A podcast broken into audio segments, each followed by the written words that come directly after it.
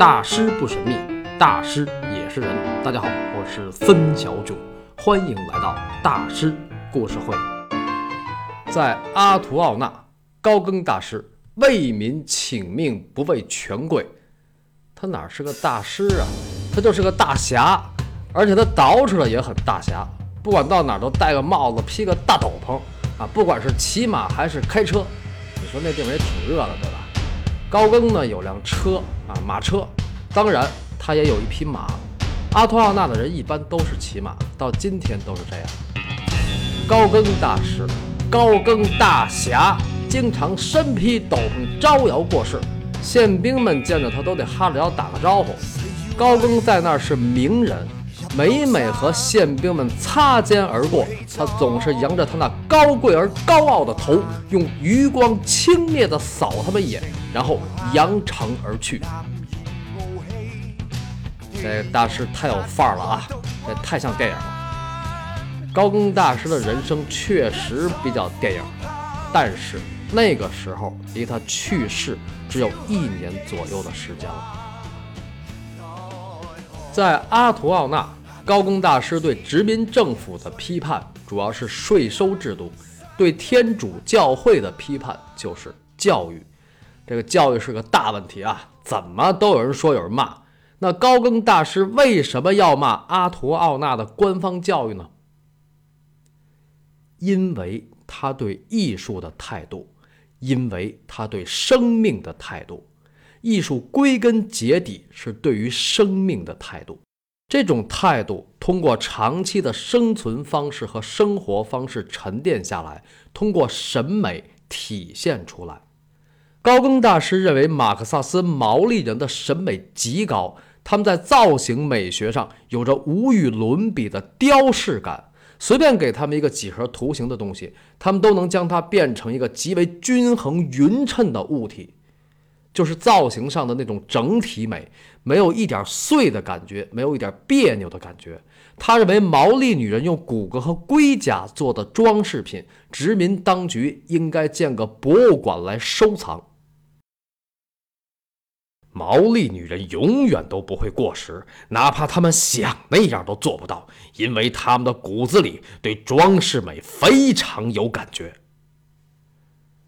能让高更大师说出这样的话，那可是不一般呐。其实，对于艺术，感觉永远是第一位的，它比知识重要的多。艺术的本质也不是知识。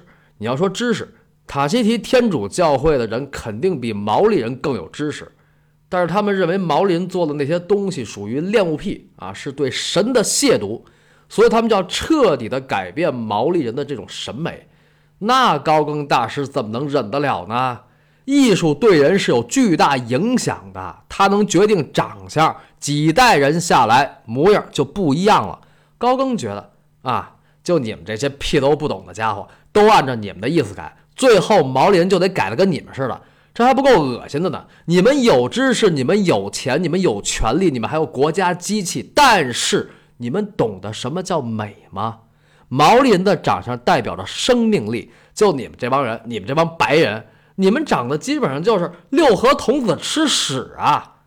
比如咱们就说女人啊，比如美腿，欧洲女人那腿跟毛利女人能比吗？要啥没啥，简直就是一把小镊子。这说的可是够损的啊！按照大师的说法，咱们现在有的女孩追求那美腿，其实就是一双小筷子。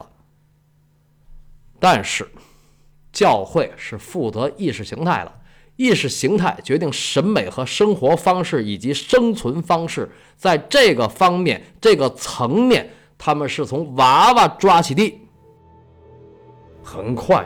马克萨斯人就爬不了椰子树了，也上不了山去摘香蕉了。孩子们整天禁锢在学校里，没有了体育锻炼，他们变得很娇贵。他们开始喜欢上穿鞋了，所以不再习惯赤脚在高低不平的路上行走，或是穿越布满砾石的激流险滩。在阿图奥纳。毛利人的孩子被强行接受教会学校的教育，这意味着他们将来都会变成为教会工作的上班族，而不再是以打猎捕鱼为生。这种看似文明进步的表象背后，其实是隐藏着一个巨大的经济目的。因为马克萨斯群岛上所有的土地都掌握在天主教会手里，就是打猎也得为教会打猎，其实就是一切为了钱。哎呀！这就是人与土地的关系啊！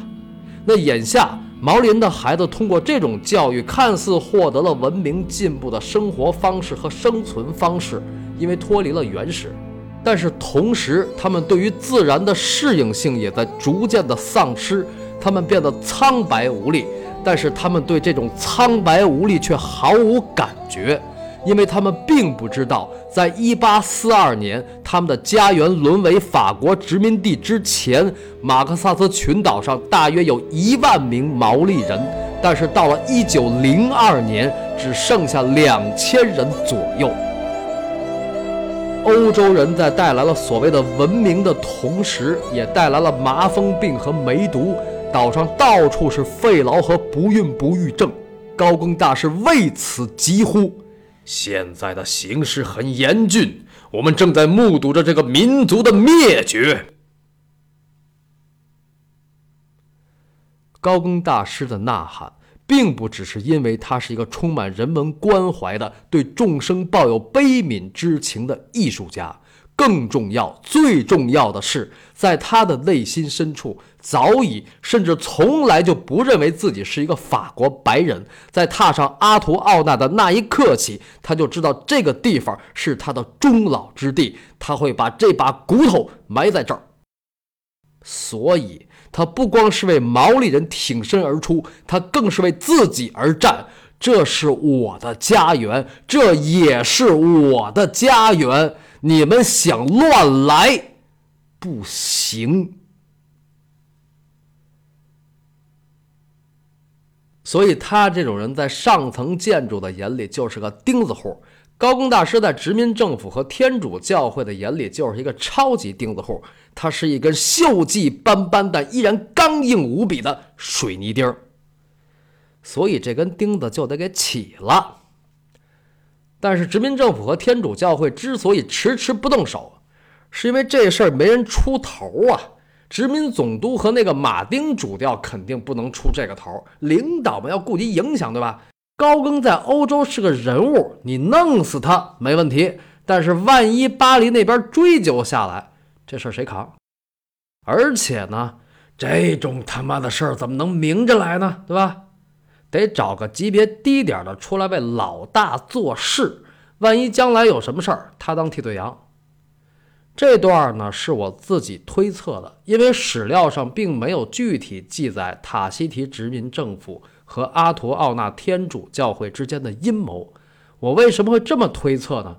因为后来真的出现了这么一个人，而且怎么这么寸？这个人和高更是仇人。那不会是贝尔纳吧？当然不会是贝尔纳。无论如何，小贝也不会如此阴险下作，因为他和高更之间的那点事儿只是过节，不是仇恨。另外呢，他也没有必要做一件损人不利己的事儿，大老远的从欧洲跑过来就为折腾折腾老高。他也不在塔西提混，对吧？那这成本太高了，小贝没那么神经病。那这个仇人是谁呢？所有的资料都说这个人是一个宪兵，这个阿图奥纳可是归宪兵队管的啊。我觉得这个人呢，应该是新调来的宪兵队的头儿有的资料说这个人叫克拉弗里，有的说叫吉施奈伊，我就姑且称他为克拉弗里。他是一九零二年底从马泰亚调到阿图奥纳宪兵队的。马泰亚还记得吗？高更大师第一次到塔希提的时候待的地方。他在那儿的邻居是安纳尼夫妇。在马泰亚的时候，克拉弗里和高更就不对付。当然，他是个警察啊，他跟高更互相怼过。那是一八九一年下半年的事儿。那这怼还能怼成仇人？为什么不能啊？骂人比打人其实更容易结仇，因为那目的是拱火，但是未分胜负。所以呢，有口德是很重要的啊。但是如今这个仇人见面分外眼红，这是多么巧的事儿啊！多么的无巧不成书，无巧不成局啊！那这不是个阴谋，还能是个什么呢？